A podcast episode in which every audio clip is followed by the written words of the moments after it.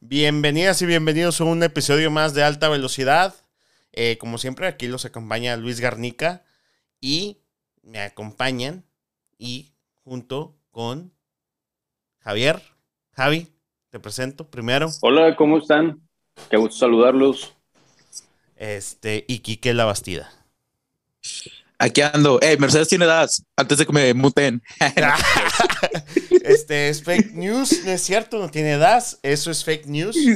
Pero nadie lo ha confirmado, aunque dicen que medios europeos publicaron en la madrugada de en la madrugada europea que tenía Mercedes DAS. Muy bien, es muy buen fake news. Este, es bueno saber que también ahí se manejan las fake news, ¿verdad? También en la Fórmula 1, así como sucede en general. ¿no? En la política mexicana e internacional. Pero bueno, empezamos precisamente platicando de todo lo que sucedió en el Gran Premio de Brasil. Y la neta sí pueden escuchar un poquito mi sonrisa. Así, literal.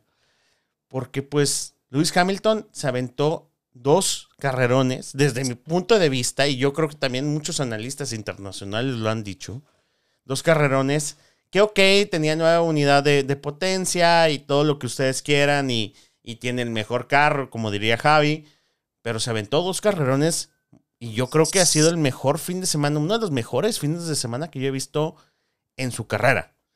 Este, más allá de lo técnico, ¿no?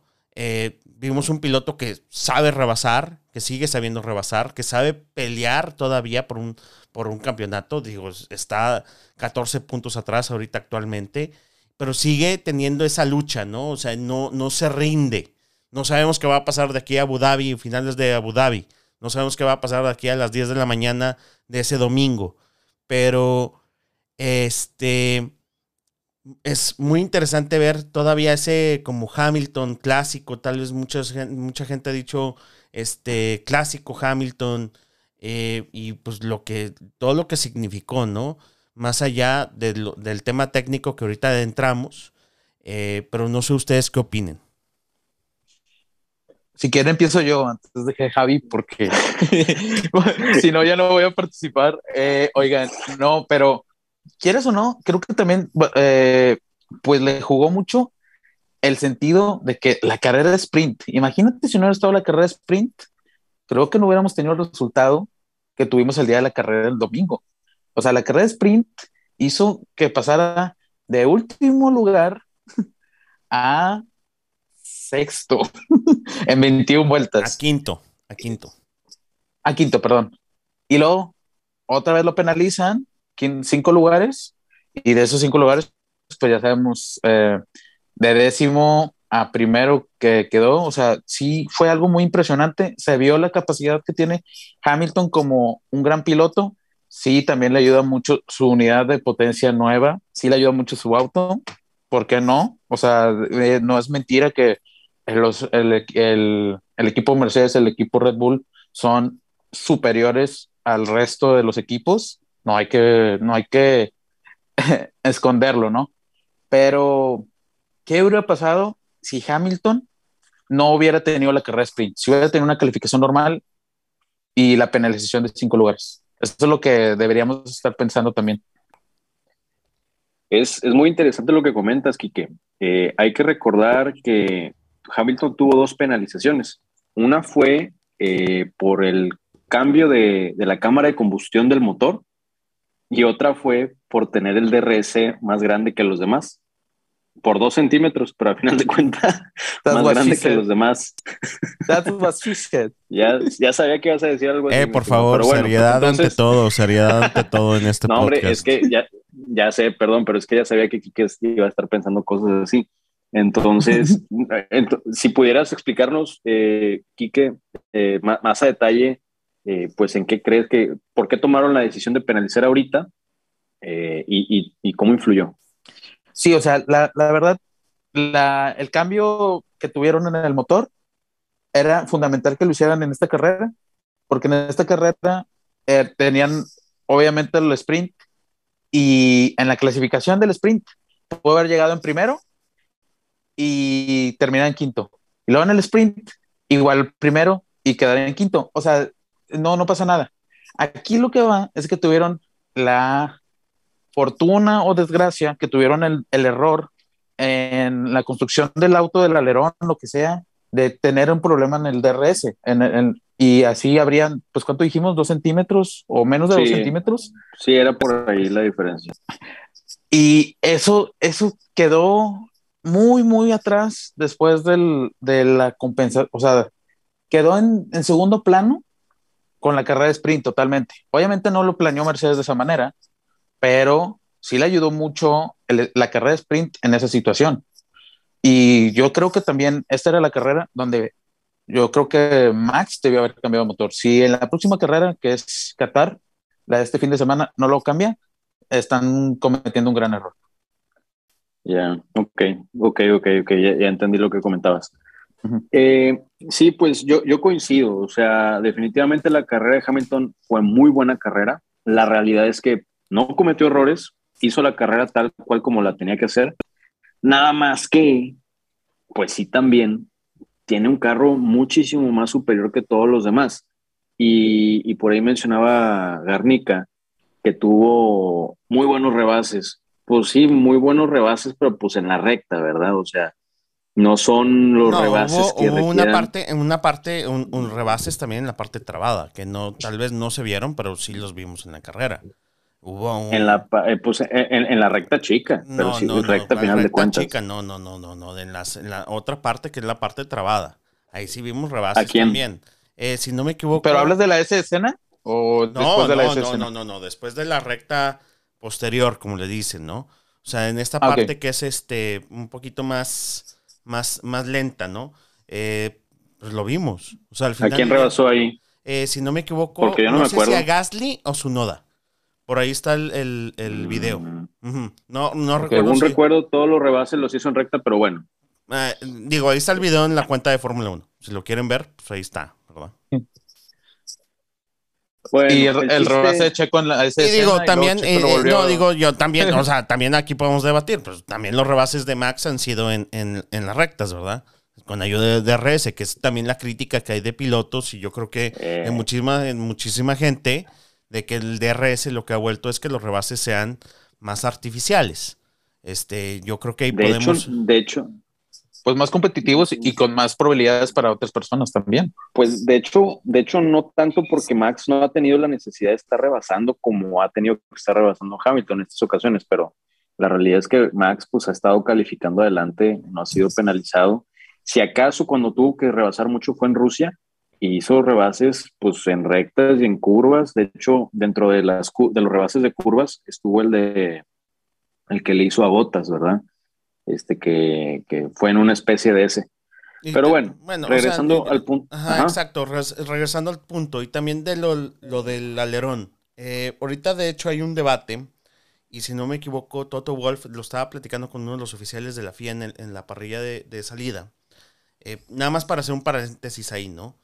Digo, si, si cometieron una ilegalidad, que ya la cometieron, bueno, pues ya fueron sancionados. Pero lo que comentaba Toto Wolf es que ellos no han tenido acceso y esto es un dato muy interesante, a ese alerón. Porque lo mismo, y hubo una crítica incluso por parte de Toto Wolf hacia, hacia la FIA, a la, fi- al diciendo, nosotros pudo, pudo haber sido, el, el- el alerón se pudo haber dañado, no sabemos. O sea, esto es lo que él está diciendo, yo no estoy afirmando nada, ¿verdad? Sí, sí, sí. Eh, y pues se pudo haber dañado, pero no hemos tenido acceso a ese, a ese, a ese alerón.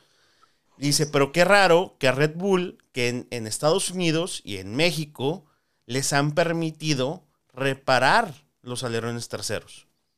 Entonces, hay un debate ahorita con los alerones traseros. También vimos la sanción que para mí se me, se me hizo ridícula a Max, de que porque tocó el, el alerón trasero de, de Lewis Hamilton, eh, sí, claro, o sea, sí le hizo una super modificación, ¿verdad? Al, al alerón.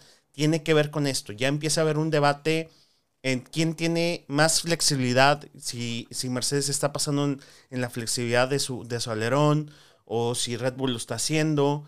Este, entonces empieza a haber este debate, más allá de lo que ahorita comentamos, el, el que se me hace ridículo del DAS, más bien el debate está en eso, los alerones traseros, que van a ser elementales, en la, eh, por lo menos en la, en la, en la, en la, en la carrera de, de, de Arabia Saudita. Estaba viendo precisamente, yo creo que ustedes también lo vieron, el video este del, del juego, precisamente el, del F1 2021. Es una pista rápida, de mucha curva rápida y mucha recta. Entonces va a entrar a debate esto del, del alerón. Eso es lo que yo creo que va a pasar.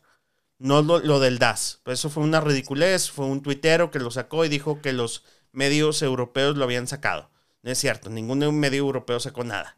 Este, por lo menos de los especializados, de Autosport, Motorsport, nadie sacó nada.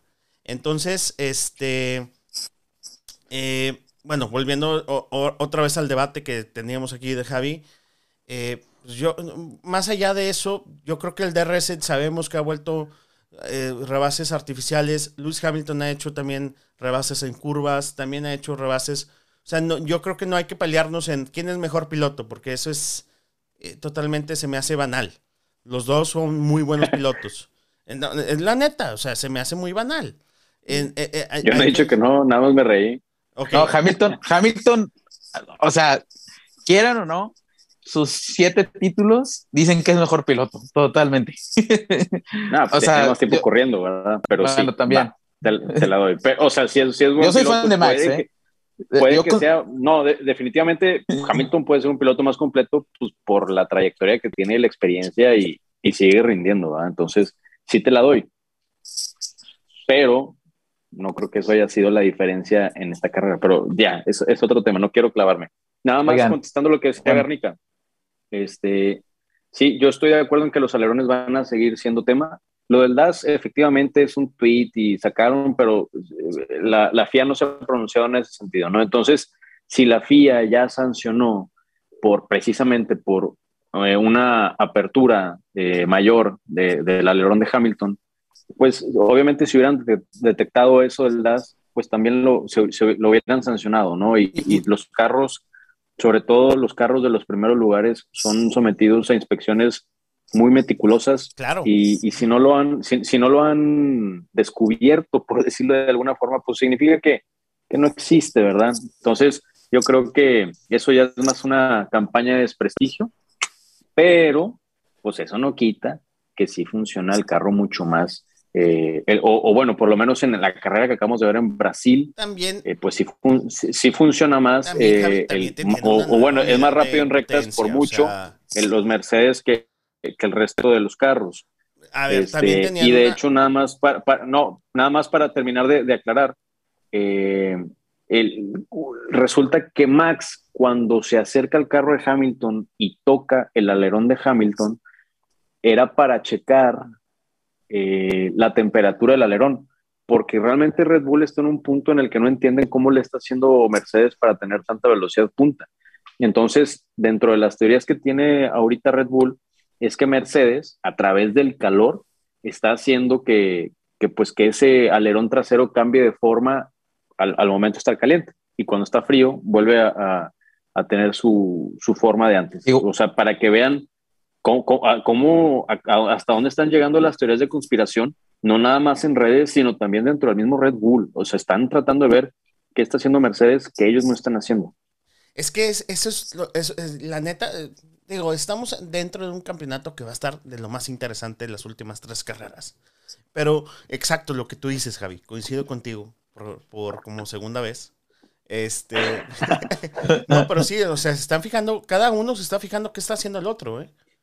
Literalmente. Sí. O sea, este. Y, eso creo que es muy interesante. Va, a entrar la política, que es lo lamentable. Van a entrar las, estas denuncias, de hecho, la que hace hoy precisamente Mercedes. Mercedes. Este. Que cada uno yo creo que tenemos nuestra opinión. Para mí, pues. Hay que comentarlo. Eh, ahorita lo comentamos, pero. Em, Va a estar muy o sea, va a estar muy interesante esta pelea, pero todo tiene que ver con alerones traseros. Literalmente, mm. no con un DAS. Porque si quiero como que recalcar eso, porque lo vi demasiado en redes. Y fue como, híjole, pues, Mercedes no se la va a jugar de tener un DAS. No se la va a jugar a que lo descalifiquen sí, porque le quitarían todos los puntos que ya tiene acumulados. y muy probablemente descalifican a Lewis Hamilton. Y muy probablemente descalifican a, a, a, Bottas. Y, una cosa más, es una marca. O sea, no es Benetton, no es este, ¿sí me entienden? O sea, cuando esa descalificación a, a Schumacher, o sea, es una marca, es Mercedes-Benz. Si estás hablando de que si les cubren algo, se caen las acciones de Mercedes. O sea, no, lo que me estoy refiriendo es la venta de carros, se les va a caer. ¿Por qué? Pues prefieren un Audi, un BMW que los tramposos de Mercedes-Benz, ¿me entiendes? Sí, lo mismo con el, entrando en la lógica, ¿no? En esta lógica, se me hace muy arriesgado que estuvieran haciendo eso. Eso es lo, lo que, lo, mismo que, pasó con el escándalo de Volkswagen y el diésel. o sea, de tanto problema tuvieron que tuvieron que retirar muchos de sus autos de las competencias. y por eso están en la Fórmula E. Campeón, Era campeón del mundo con una diferencia gigantísima de Citroën eh, que era campeón, era en ese entonces era el más alto. Volkswagen se tuvo que retirar. Porsche y, Audi de la LMP1 en la WEC. Eh, si no saben qué es la WEC, es pues, el mundial de, de, de, duración, eh, de, duración, Es donde se corren las 24 horas de Le Mans. Y Porsche y Audi se tuvieron que retirar. Entonces, no es, no es así como que, ah, sí, nada más estamos haciendo trampa. No, va el prestigio también de una marca. Yo creo, porque si era uno de los temas que tenemos ahí en la lista y yo creo que quería adentrarme en eso del DAS. Si quieres, este, Javi, empezamos con tu análisis de la maniobra en la curva 4, que precisamente Mercedes tiene ahorita, pues pidió un review, una revisión, porque raramente me llama la atención y esta es una crítica general. ¿Cómo es que la FIA no tiene acceso al onboard en el momento? Los comisarios no tienen, nada más tienen lo que ven en, lo que nosotros vemos, es lo que ellos tienen acceso. Más allá de eso no tienen. Ya, este, sí, pues mira, a mí me tomó por sorpresa en un principio que Mercedes haya, de cierta forma, impugnado ese movimiento defensivo que hizo Max sobre Lewis, pero luego me quedé pensando, y creo que es buena noticia, porque significa que pues Mercedes, pues dentro de lo que cabe, también está un poquito desesperado y nervioso. O sea, no están tan seguros de que sin penalizaciones puedan ganar el campeonato. Porque si estuvieran seguros de que sin penalizaciones pueden ganar el campeonato de pilotos y de escuderías, no se hubieran tomado la molestia de hacer esa impugnación, ¿no? Entonces, aquí lo que pretenden con esa impugnación hay que recordar que una diferencia de solamente tres segundos entre Max y Bottas. Entonces lo que busca Mercedes con esta impugnación es que le den una penalidad a Max de cinco segundos o más, pero la penalidad de cinco segundos es suficiente para que Bottas obtenga los puntos del segundo lugar y Max se vaya a tercer lugar. Entonces, eh, esa es la finalidad. Eh, y te digo, yo lo tomo con buenos ojos porque pues me da esperanza de que todavía hay una posibilidad de que Red Bull y, Max Verstappen obtengan el, campeonato tanto de escuderías como de pilotos. Ahora, ya yéndome al análisis concreto de la maniobra de Max Verstappen, la verdad, yo pues sí veo que hay un, late breaking por parte de Max, o sea, sí frena después de lo que debería. Eh, obviamente pero, pero eso es legal, ¿verdad? O sea, e, es, legal, no, no aviente el carro. Y obviamente, al tú frenar después, eh, pues eh, agarras una superficie de la pista que es sucia. Entonces, también es normal que el carro se te vaya más hacia afuera de lo que normalmente haces. Y ahí es donde si Hamilton está en la parte externa y Max Verstappen, que frena después y se va por agarrar el, trazo sucio, pues naturalmente el carro de Max iba a, empujar un poco el carro de Hamilton. Lo bueno es que no hubo contacto. O sea, Max no buscó el contacto, sino simplemente buscó frenar después para cubrir su curva y, pues se siguen de frente. Luego también se habla de una maniobra de Max en la que ya estando afuera de la pista, Max da un volantazo hacia la derecha, hacia donde, al lado donde está Hamilton, y luego corrige para eh, encaminarse a la pista, al, ahora sí que adentro de la pista. Y eso es lo que mucha gente dice, no, pues eh, Max Verstappen le aventó el carro a Hamilton. Eh, yo difiero, porque hay que recordar que cuando tú vas a esa velocidad y estás en una parte sucia de la pista, ese movimiento lo tienes que hacer para compensar cuando estás perdiendo la cola del vehículo. Es decir, si, si, la, si, la, si tienes una curva a la izquierda y la cola se empieza a ir eh, hacia el lado derecho, tú lo que haces es volantear para hacer que, que, la cola revire hacia el otro lado y de esa forma ya compensas y vas hacia adelante. De hecho, voy a dar un, dato curioso, pero no sé si se acuerdan de la película de, de Cars, creo que es en la película 1 o la 2, que el Rayo McQueen conoce a un piloto muy viejo este, y le, le enseña una maniobra en un óvalo de, de, tierra. Bueno, esa maniobra de recuperar la cola es precisamente la que implementa Max, ¿verdad? Es simplemente es una maniobra para, para que no se vaya la cola. Y bueno, e, eso es, lo, eso es lo que pasó, eso es lo que yo veo. Y, y nada, pues digo, la gente anda argumentando eso, ¿no? Que pues Max volanteó o Mercedes Max está argumentando muy agresivo. eso, ¿eh? O sea, no la gente. Eh. Eh, eh, eh, digo, no, no sabía la última Es maniobra que dices, porque yo creo que es corregir, Es que, ¿no? Era corrección. Ajá, sí, eh, La, exacto, la maniobra de para, Hudson, para no perder la del doctor exacto. Hudson. Exacto, y, y te voy a decir por qué otro antecedente reciente que tenemos y, y qué es lo que hace que se me haga medio ridículo esta, esta queja. Este, Javi, no es ridícula. la sí, neta. sí, no, no es ridícula. No, pues deja, no, no, bueno, pero sigue, nada más sigue, sí. Obviamente, nada más te quiere decir, no es ridícula. Desde mi punto de vista sí es, pero si quieres ahorita expones por qué no. Nada más déjame termino, por favor. Un, un, antecedente muy reciente y similar a esto, pues es la, es la de Silverstone, este, que es cuando Hamilton le pega a Max Verstappen. Este, pues de cierta forma, ahí también Hamilton sí eh, aplica también late breaking, no, no puede corregir el carro, pero aquí el tema es que sí impacta a Max Verstappen. Este, Sí, porque entonces, Max si no hay- evitó, eh, el, imagínate, el- no evitó el, Sí, el pero- contacto. O sea, es lo mismo eh, que a, a vamos lo con que voy, Italia. a, a lo que voy. Hamilton aquí si evitó lo- el contacto.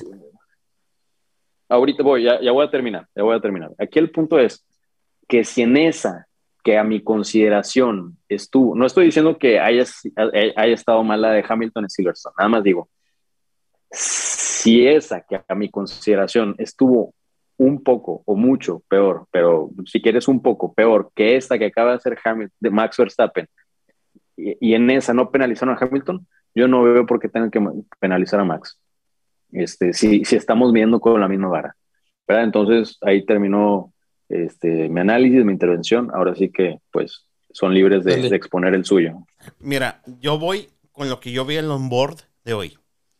Eh, Max no se nota que quiera dar la vuelta, ¿eh? Da la vuelta cuando ya ve a Hamilton fuera de la pista. Ahora, lo estás comparando con lo de Silverstone. Silverstone, ok, va, pero a Hamilton le dieron 10, 10 segundos de penalización. O sea, al final del día. Y sí, o sea, ganó la carrera, pero le dieron 10 segundos. Yo creo, o sea, yo coincido aquí, yo ya ahorita ya no veo una, un chiste que haya penalización, eso sí. Este, si la hay, se me hace muy incongruente. Lo que a mí se me hace incorrecto, en general, es que realmente Max estaba buscando el toque. ¿Por qué estaba buscando el toque? Porque estaba 19 puntos adelante, 21 puntos adelante en el campeonato, creo. 19, si no me equivoco. Entonces, pues obviamente lo estaba buscando. Lo que hizo Hamilton es obviamente evitar ese, ese contacto, porque si Hamilton hubiera sido arrogante y hubiera seguido la línea que él tenía en la curva, hubiera terminado esto en un toque. Y es más, yo creo que hubiera eh, terminado con sus esperanzas de un campeonato mundial. Hamilton lo único que hizo fue evitar un toque, que fue lo mismo que debió, debió de haber hecho Verstappen en Monza, en Italia, este, esta temporada. Pero buscó el toque. Verstappen busca el toque. Ahora, no nada más eso fue, se le llamó la atención, bueno, no nada más eso fue notado por los comisarios, también fue notado el waving en esa recta posterior, como le llaman, después de la esa escena. Eh, el waving cuando ya Hamilton estaba pegado. Ya estaba pegado. Sí se permite el waving, obviamente, por ejemplo, en pistas como Azerbaiyán, donde tenemos rectas muy largas y donde precisamente el piloto delante puede romper la succión, ¿no? Es lo mismo que vemos en, eh, bueno, en la IndyCar en Indianápolis, pero ahí van mucho más pegados. Pero aquí se le, se le dijo, ¿no? No puedes estar haciendo eso. Son dos maniobras de, por parte de, este, de, de, de, Max. de, Max, que, dices, ¿qué, onda, no?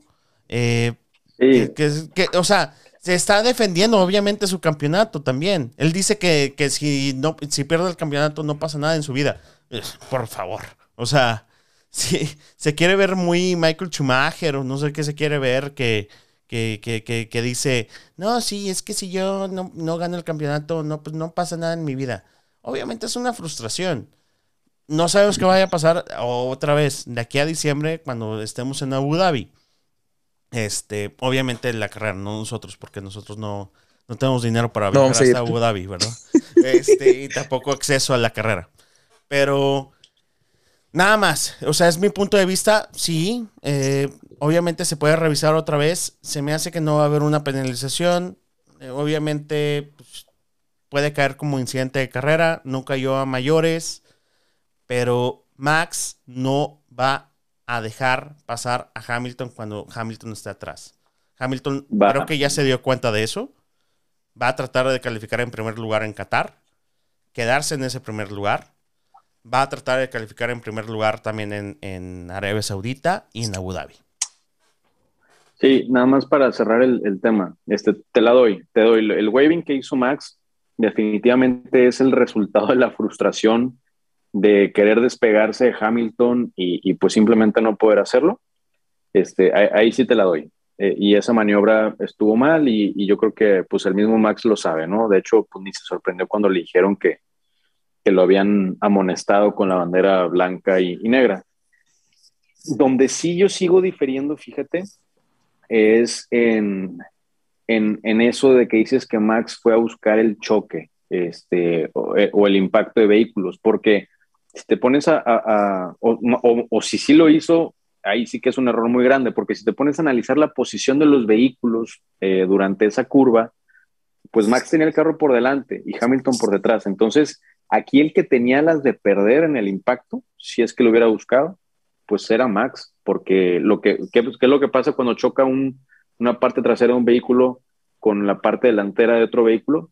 Pues la parte trasera se pierde, se va y, el de la parte delantera, que en este caso sería Hamilton, pues si acaso sale con el carro dañado, pero continúa. Y el que se daba en la torre era Max. Entonces, por eso no, yo sí creo que defendió agresivo, sí, en la línea sí, pero no creo que haya buscado el impacto. Pero bueno, digo, yo, yo creo que ya comentamos. Yo creo que no, yo creo que nomás, o sea, como dice Horner a, a la FIA, let's them race. O sea, fue un movimiento que dio show y pues prácticamente también buscan mucho eso en la Fórmula 1. Por eso lo dejaron hacer y, y lo bueno es que no pasó mayores, no pasó un accidente, porque como dicen ustedes dos, si hubiera habido un toquecito o el, más mínimo, estaríamos hablando de la penalización que le dieron a, a Max por una maniobra tan arriesgada que resultó en un accidente.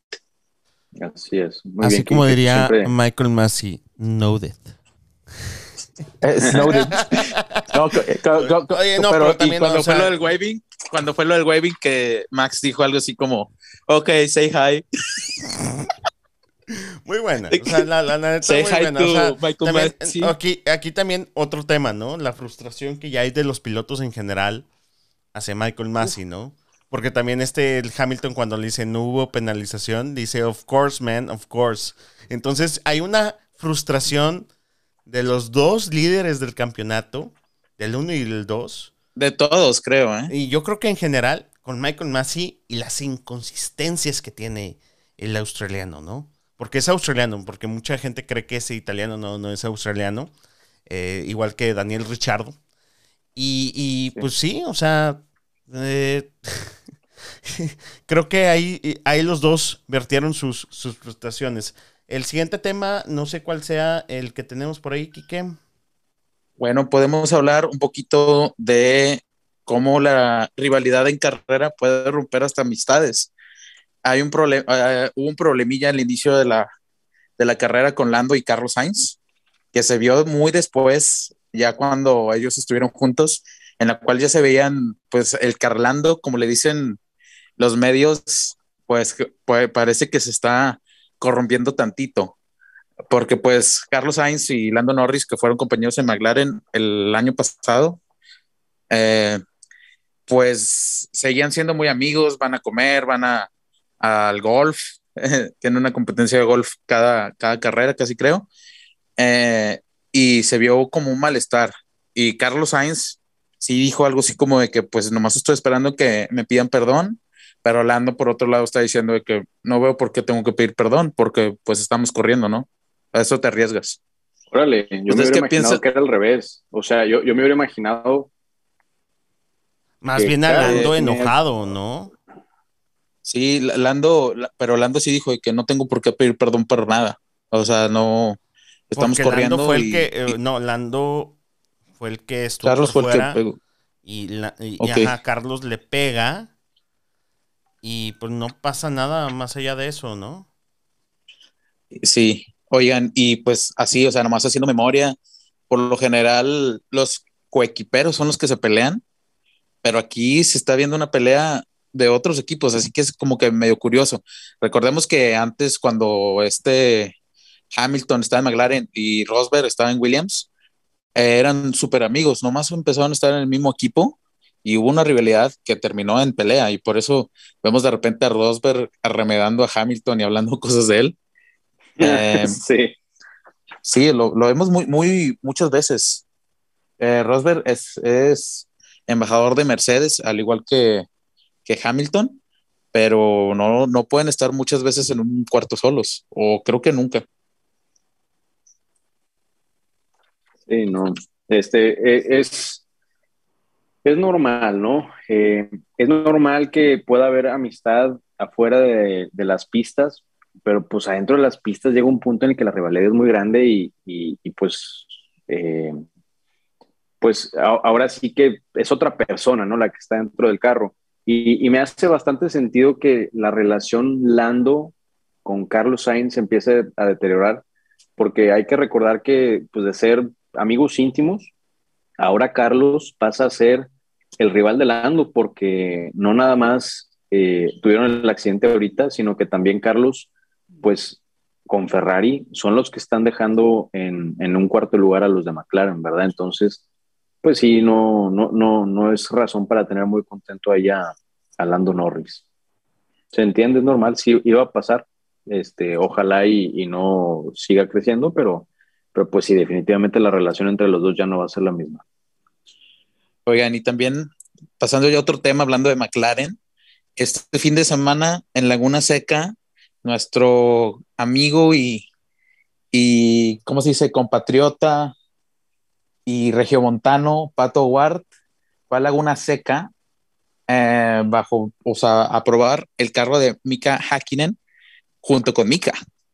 ¿Qué, ¿Qué, les parece eso de que McLaren esté ahora teniendo muy buenos eh, detalles con Pato?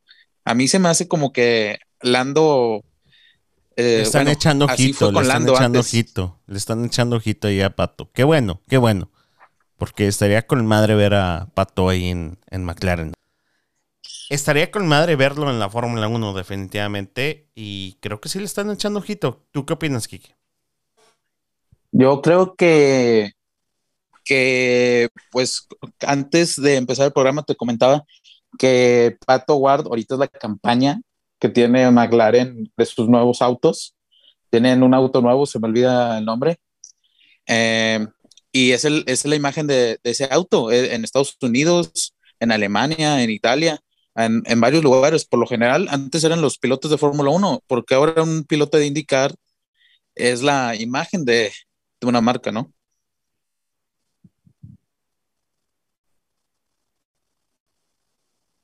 ¿Sabí? Cri, cri, Ah, pues ya yo. sí, Perdón. ¿Volvemos a cortar? No, no, dale, pues dale, dale, dale, dale, dale, dale. Ok. Eh, Sí, no, definitivamente. Creo que ya lo habíamos venido eh, eh, viendo, ¿no? Esto, generalmente Zach Brown, que es el CEO de McLaren, pues tiene una relación muy cercana con los pilotos, con sus pilotos favoritos, ¿no? El, que ya sabemos que es su piloto favorito desde hace tiempo es Lando Norris. y ahora con quien hemos visto que ha estado pasando mucho tiempo, y de hecho que Zach Brown fue el que lo invitó a subirse al McLaren, eh, pues es, es, Pato Howard, ¿verdad? Entonces, y también da la casualidad de que Lando Norris y Pato Howard fueron a cenar juntos ya hace como unas semanas, entonces, eh, pues no queda duda de que tanto Pato como, como Lando Norris son los favoritos de Zach Brown, y, y sí, digo, como, como, lo hemos comentado, Pato ahorita es un piloto muy especial para McLaren porque está fortaleciendo a McLaren en la IndyCar pero es cuestión de tiempo de que haya algún otro piloto fuerte en la IndyCar en el equipo de McLaren y en ese momento es cuando Pato Howard eh, yo creo que va a estar eh, brincando a la Fórmula 1. En una entrevista, el papá de Checo Pérez mencionó que, que para el 2023-2024 ya iba a haber dos mexicanos en la Fórmula 1. Este, algo de saber y, y, bueno, pues seguramente es, es Pato Howard, ¿verdad? Eh, a, quien se refería. Entonces sí, muy emocionado eh, y, bueno, pues al parecer es cuestión de tiempo para que veamos a Pato al lado de Lando Norris. Llama la atención que todas estas atenciones que ha tenido Zach Brown, el CEO de McLaren, tanto con Lando como con Pato Howard, no las ha tenido con Daniel Ricciardo. Este, Más que lo del carro, ¿no? Lo del carro de NASCAR. Bueno, sí, eso sí, pero. Fue una pues, promesa de de inicio, ¿no? Y, se tatuó Monza. Digo, o, tienes razón, digo, se tatuó Monza por, por Ricciardo. Eh, pues no sé. También, la primera victoria de McLaren. También fue una 1-2 pues de McLaren, o sea, no nada más fue una victoria de Ricciardo, o sea, fue 1-2 de McLaren que no tenían desde, creo que el 2013, 2012, más o menos. Sí, el último fue Hamilton. sí, sí, sí, ha tenido, sí ha tenido detalles con, con Ricciardo, pero, pero no los siento tan personales como los ha tenido con Lando Norris y con Pato, ¿verdad? Entonces, este, pues nada más ahí tenerlo en mente. Que por cierto, ahorita que dije Daniel Ricciardo, me acordé de unos audioscuchas que, que, que, que dijeron que es Ricciardo y no Richardo, y luego salió que Richardo es en italiano y Ricciardo es en los demás idiomas, y, y bueno, este. O Ricardo, como le digo yo. el Ricky. el, Ricky, el Ricky. Bueno, eh, nos escucha de hecho Dani. Dani nos escucha, ¿eh? Sí me han dicho. Hi. Uh, top of the morning. Ah, no te crees. Hello, mate. Hello, mate. Oigan, y ya, pues, otra noticia hablando de atenciones, pues, no atenciones las que ha tenido Sauber, o como le decimos esta temporada, Alfa, Alfa Romeo, con Antonio Giovinazzi, que ayer, bueno, hoy en la mañana, a las dos y media de la mañana, publicaron que rompían su relación con él hasta fin de temporada. O sea, sé que ya no iban a renovar el contrato con Antonio Giovinazzi y que contrataron, firmaron al chino que, a ver, ¿alguien quiere decir su nombre, su apellido? No te crean. Shu. Salud. Salud. Este Shu, el, el, primer, va a ser el primer piloto chino en la Fórmula 1, ¿eh? Qué interesante esa, esa información. Pero llega en un momento medio curioso de transición que va a tener uno la Fórmula 1 y dos Alfa Romeo, porque ya no se sabe qué onda con Alfa Romeo, con su con su Valtteri Bottas, con Shu, eh, dónde, queda Ferrari, que es un gran, pues, gran inversión de, de Alfa Romeo, ¿no? Eh, y, otro, y otra cosa, otra noticia es que Antonio Binazzi no se queda sin asiento para el próximo año. Se va a la Fórmula E con Dragon Penske, otro americano que está en, en la Fórmula E. Claro, equipo del, del capitán Roger Penske, de, también dueño de, de un equipo de IndyCar y creo que va a estar muy dentro. Fíjate, aquí viene lo interesante.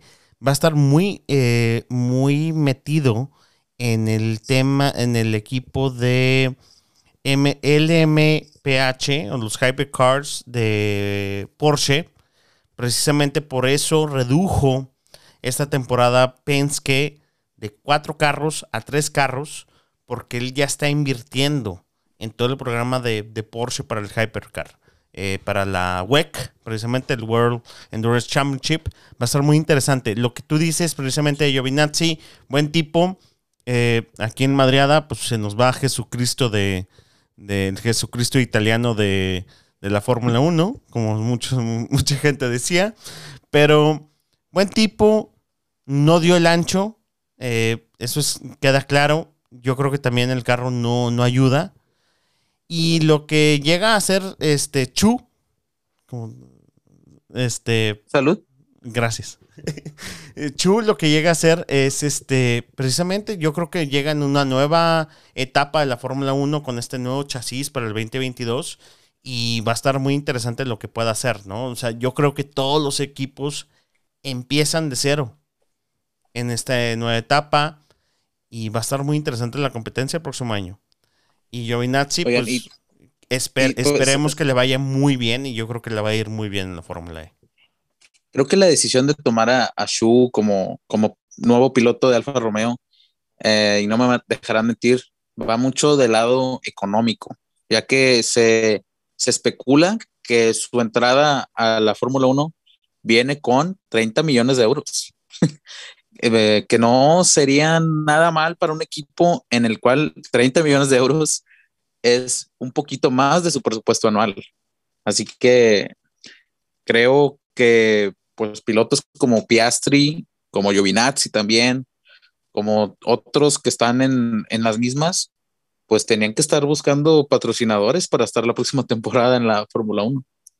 Sí, es justo lo que te iba a comentar, que se me figura mucho la incorporación de, eh, de Shu como Nicolás Latifi, que sabemos que es un paid driver, y de cierta forma, eh, pues aquí Valtteri Bottas en, en, el equipo de Alfa Romeo, pues va a tener un, un papel importantísimo, porque si bien Shu puede ser muy buen piloto, pues el hecho de no tener experiencia en Fórmula 1 sí va a ser limitante para que Alfa Romeo pueda desarrollar el carro junto con él. Entonces, eso nos deja entrever que el desarrollo del carro va a estar casi, casi, este, pues, al 100% en manos de Valtteri Bottas y por parte de Shu, pues también trae algo importante, va para la Fórmula 1 que, que, pues es el dinero, pero pues hasta ahí va a llegar su intervención y, y pues a ver cómo le va. Y pues ya nomás algún algo que quieran comentar, podemos comentar un poquito lo de Checo Pérez con Max el día de la carrera. Este, eso fue ridículo, la neta, con todo respeto. Eh, díganle a Max que me dé DRS. Y sí, Max dijo, ¿sabes qué, compadre? Sí, claro, voy a bajar la velocidad y voy a permitirte que me dé darte DRS para que también te alcance Hamilton y luego me alcance a mí. Fíjate que eh, yo creo que sí, fue, fue muy buena carrera de, de Checo Pérez. Eh, pues ya lo, lo comentamos afuera del micrófono, que fue el único piloto eh, que logró rebasar a, a, Hamilton dentro de la pista, fue el único que logró de manera efectiva contraatacarlo y, y, lograrlo. Este, y sí me quedé pensando en, en el tren que propuso Pérez. Lo que propuso Pérez eh, en las primeras vueltas de la carrera, al notar y darse cuenta que Lewis Hamilton tenía mucho más velocidad recta que los Red Bull, eh, pues era, era, eh, era cuestión de tiempo, era inminente que el Mercedes iba a rebasar a los Red Bull en, en recta, ya sea en recta larga, principal o en la recta corta, Que, es, que, es, la recta que, que, hay entre las curvas. Y me quedé, y, en ese momento ahí es donde Checo Pérez le dice al equipo, jálenme a Max para atrás para que me dé DRS y de esa forma no me pase Hamilton. Eh, en, en, principio, pues suena absurdo, ¿no? Porque lo que buscas con Checo Pérez es precisamente mantener alejado a Hamilton de, de Max Verstappen, no acercarlos más, ¿verdad? Eh, pero ya pensándolo bien, pues no, no, era una estrategia tan descabellada, pudo haber funcionado, que era arriesgado. Sí, sí era arriesgado. ¿Por qué? Porque implica perder esa diferencia que en su momento tuvo Max y que la terminó perdiendo como quiera por los safety cars.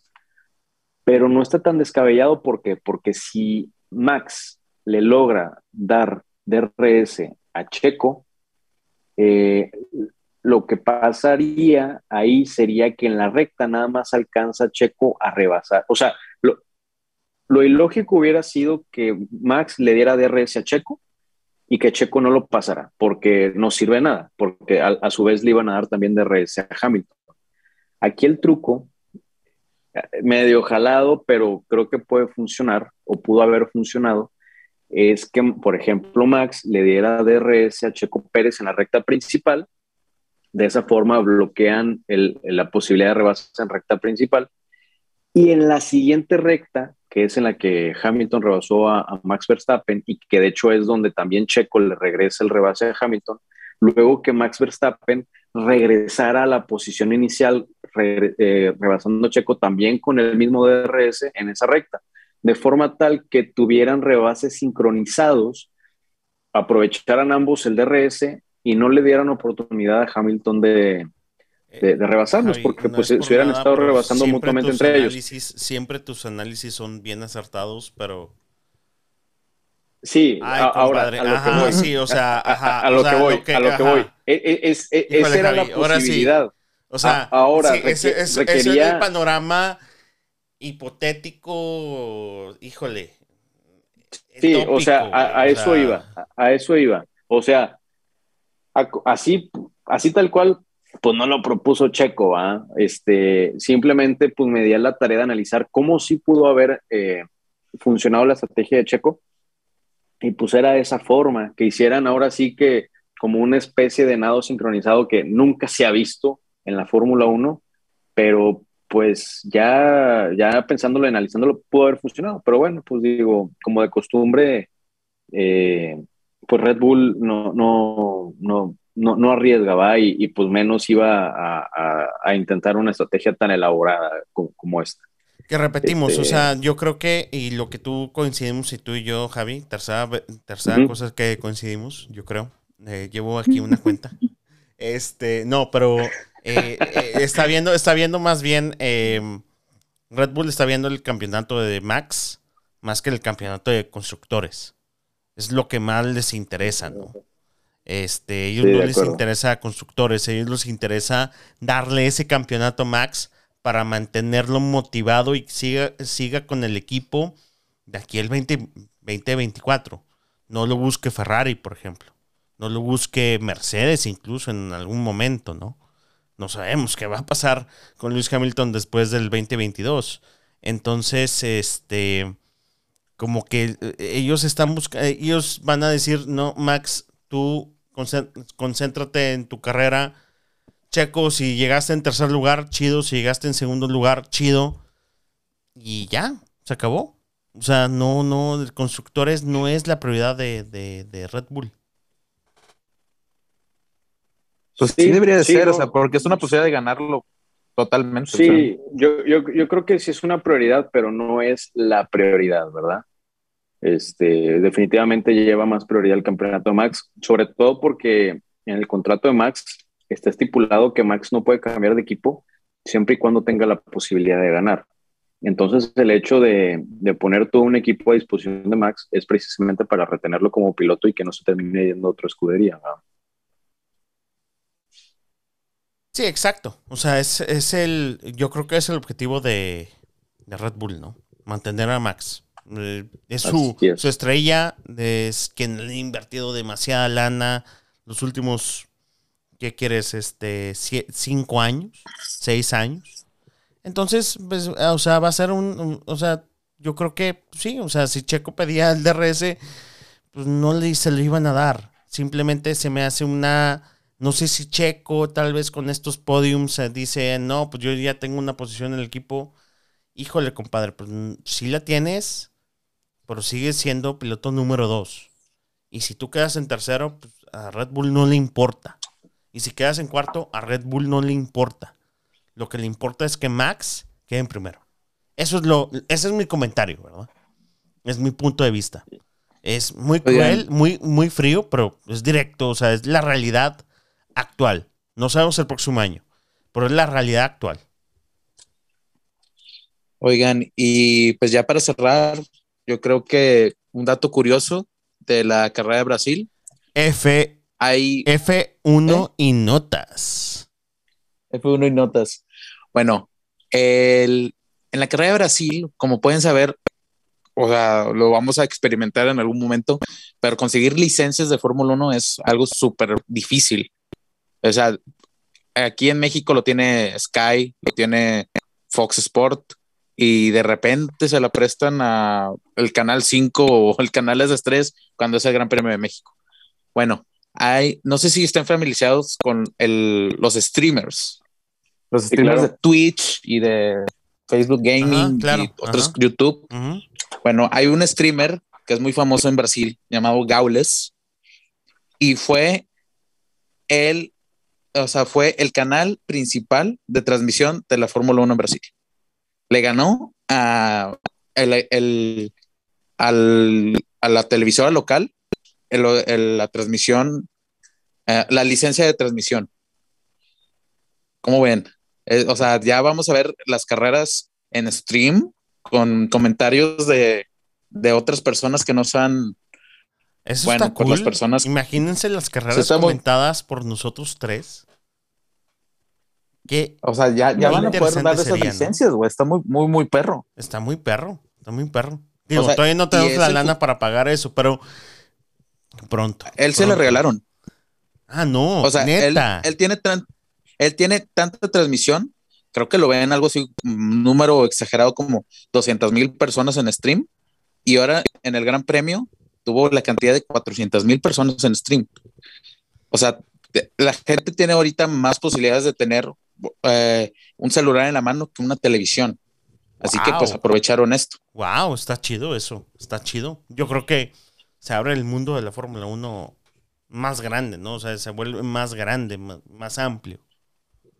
Yo, yo, en lo personal, la verdad lo veo súper genial. Yo eh, tengo, tengo cable, o sea, tengo DirecTV o algo así, pero nunca lo, nunca lo hemos visto. Bueno, mi papá sí lo ve, yo no lo veo, pero todo es en stream, todo es en Fórmula 1 TV, todo es en, por redes, así que lo veo como algo muy chido. Sí, no, está chido, está chido. Sí, claro, como dicen, es, es la es parte de la democratización de los medios de comunicación, ¿no? Antes tener un medio de comunicación era, pues requería de un gran capital de, inversión inicial y ahorita las tecnologías, eh, pues lo que hacen es ahora sí que que, pues abrir ¿no? la posibilidad a, quienes quieran y, porque bajan mucho el, costo de inversión y ahora sí que es la, misma audiencia la que decide pues cuál, cuál medio de comunicación o qué periodista o qué comentarista es el que vale la pena y cuál es el que no vale la pena. Exacto. Entonces, pues sí, lo, lo, vemos muy bien. Ojalá ya, ya podamos llegar más adelante. nosotros a comentar las carreras. Sí, ojalá, ojalá. Streamear las carreras. Streamear las carreras.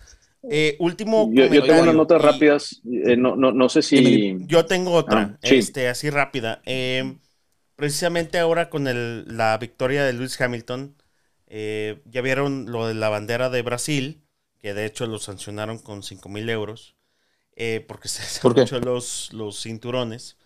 Pero la familia, ah, de, bueno, Bianca Sena, que es la hermana de Ayrton Senna, felicitó y agradeció a Hamilton por por la victoria y por hacerle esta, este honor o esta, ¿cómo le podemos decir? Honor eh, a, Ayrton Senna con esto de la bandera de Brasil.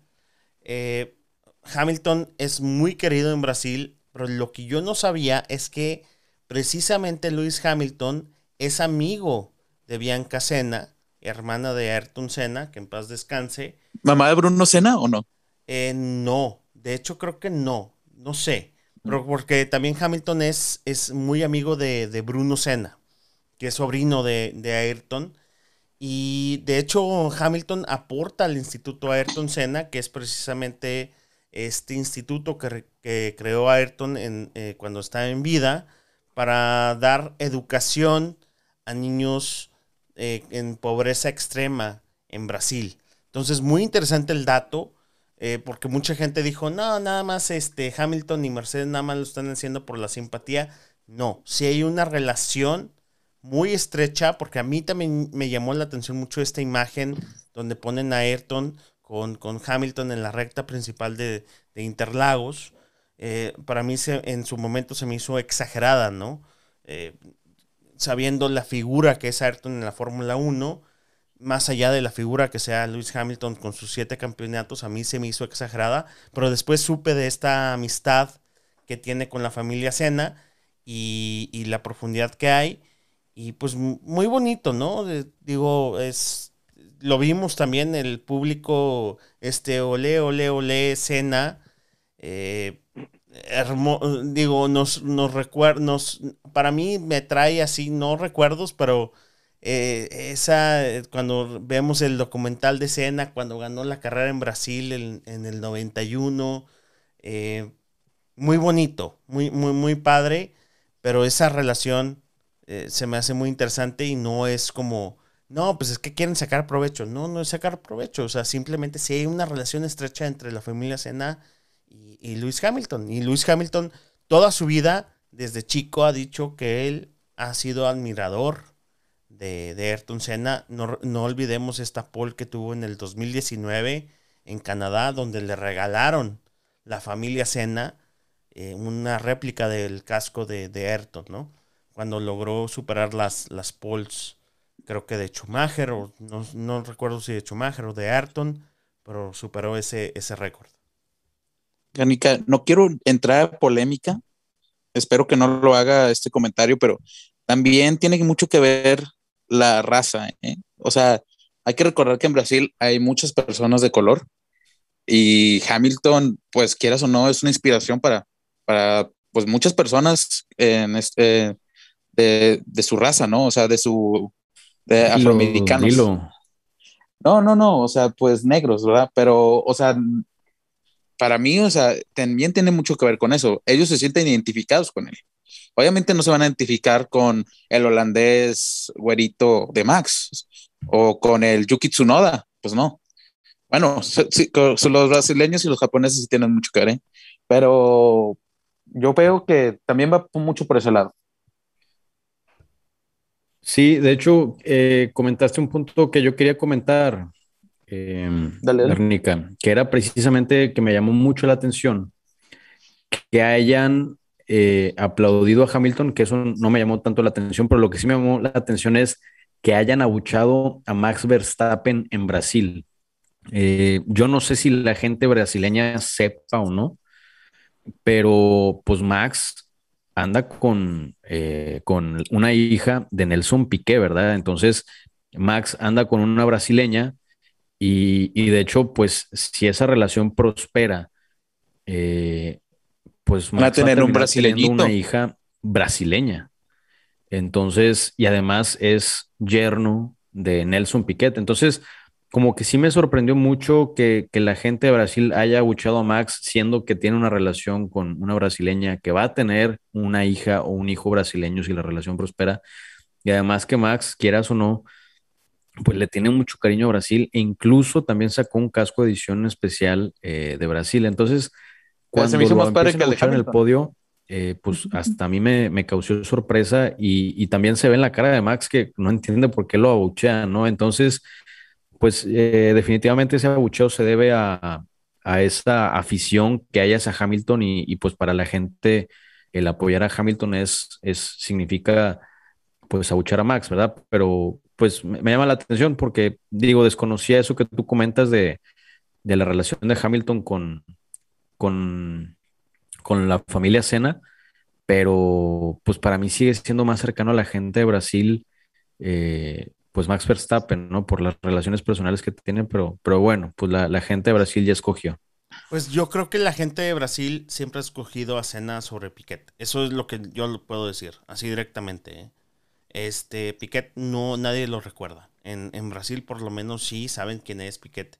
Incluso Emerson Fittipaldi, Fittipaldi. es mucho más figura que Piquet. Entonces, no sé si tiene que, ver con eso. Creo que es el más ganador del Gran Premio de Brasil, ¿no? Sí, sí, sí, pero y lo más interesante es, yo no sé si tenga que ver con eso, digo, la gente de Brasil la que decide, pero Senna y, Fittipaldi son más figuras que Piquet. No sé qué, en qué tenga que ver. Y no, no, no, no, yo creo que es un tema de análisis más profundo ahora fuera de la temporada. Pero pues en esa sorpresa de que Verstappen anda con una brasileña y la abucharon, acabamos este programa. Este, muchas gracias, Javi. Tus redes sociales. Sí, mis redes sociales se las paso. Son Facebook, Instagram y Twitter es arroba GZZ Alcántara. Muy bien. Quique, con todo y tu... Las mías... ¿Estás en Bumble o, ya no? No, no, ya no. Ahora estoy en Twitch. En Twitch, en Instagram, Facebook y Twitter estoy como Quique La Bastida. Con K, obviamente. Perfecto, y aquí es Luis Garnica 90 y Alta Velocidad MX, ahora sí, Alta Velocidad MX, por ahí nos pueden encontrar. Muchísimas gracias por los likes, las compartidas. Ahorita justamente me está diciendo una amiga que le encanta nuestro contenido, entonces, muchas gracias. Eh, vamos a estar alimentando ahora con, con el Gran Premio de Qatar. Nos escuchamos precisamente el viernes. Bueno, grabamos el jueves, pero el viernes nos van a escuchar. Entonces el viernes este, ya cuando sea la primera práctica de, ahí en Qatar. Eh, excelente, Javi, Quique, gracias por, por estar y nos escuchamos en la próxima. Hasta luego. Se va a poner bueno. Nos Se va a poner bueno totalmente.